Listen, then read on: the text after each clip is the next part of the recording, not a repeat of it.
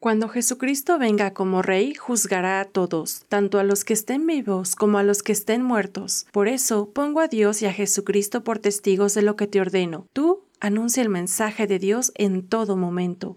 Anúncialo, aunque ese momento no parezca ser el mejor. Muéstrale a la gente sus errores, corrígela y anímala, instruyela con mucha paciencia, porque llegará el día en que la gente no querrá escuchar la buena enseñanza. Al contrario, querrá oír enseñanzas diferentes. Por eso, buscará maestros que le digan lo que quiere oír. La gente no escuchará la verdadera enseñanza, sino que prestará atención a toda clase de cuentos. Pero tú Timoteo, mantén la calma en todo momento, soporta los sufrimientos y anuncia siempre la buena noticia. Haz bien tu trabajo.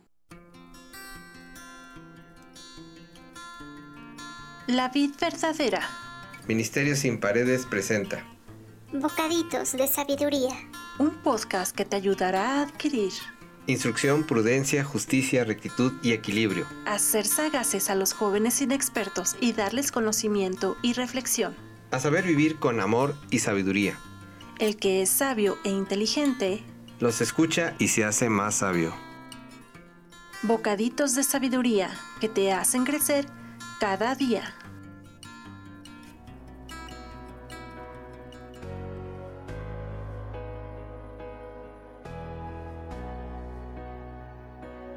Te doy la bienvenida a un bocadito más. Gran palabra la que nos quiere mostrar el Señor el día de hoy. Esas palabras que el apóstol Pablo le habla a Timoteo, donde le dice que el corazón de la gente se enfriará, ha llegado. Ya estamos viviendo esos tiempos. Es por ello que te pido que abras tu corazón y escuches estos bocaditos, que son palabra del Dios vivo. Proverbios 29 del 1 al 10.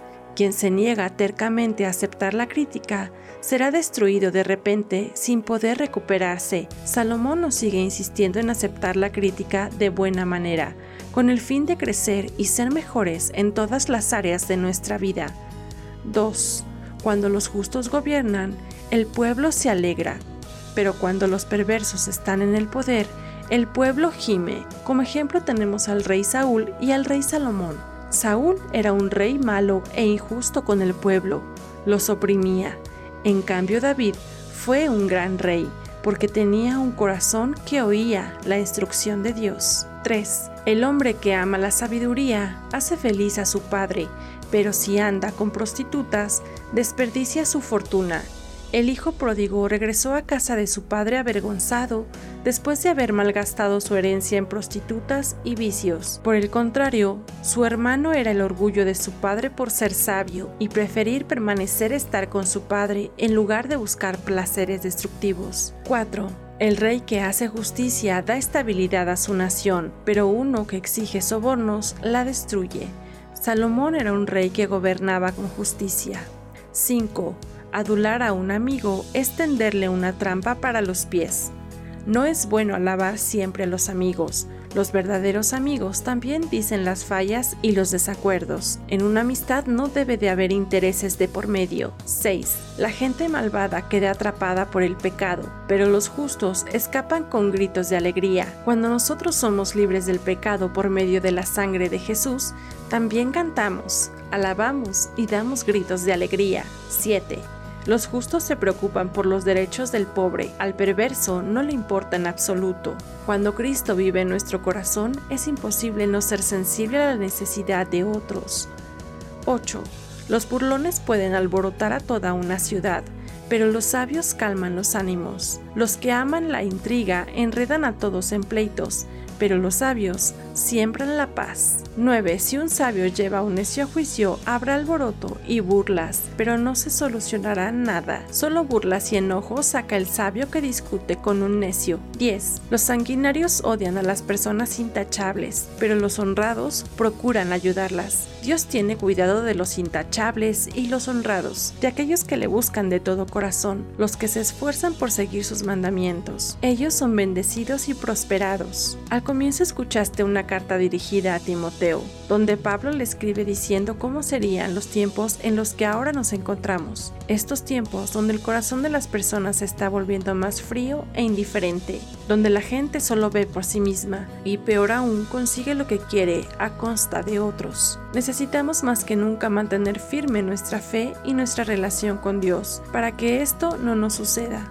Debemos valorar también el tiempo en el que podemos ser libres y tener una Biblia en casa, donde aún escuchar estos audios que nos hablan del amor de Dios aún no están prohibidos, porque en algún momento esto será restringido. Y como Pablo le habló a Timoteo, hoy Dios te habla a ti que me estás escuchando. Dios te dice, tú anuncia el mensaje de Dios en todo momento. Anúncialo aunque ese momento no parezca ser el mejor. Muéstrale a la gente sus errores, corrígela y anímala.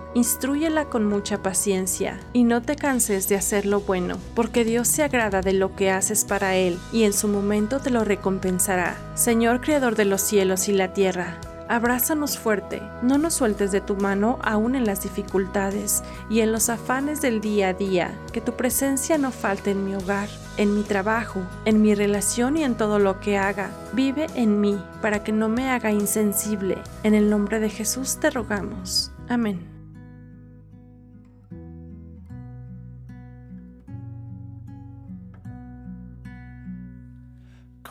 Corazón pródigo, regresa hoy a tu Padre.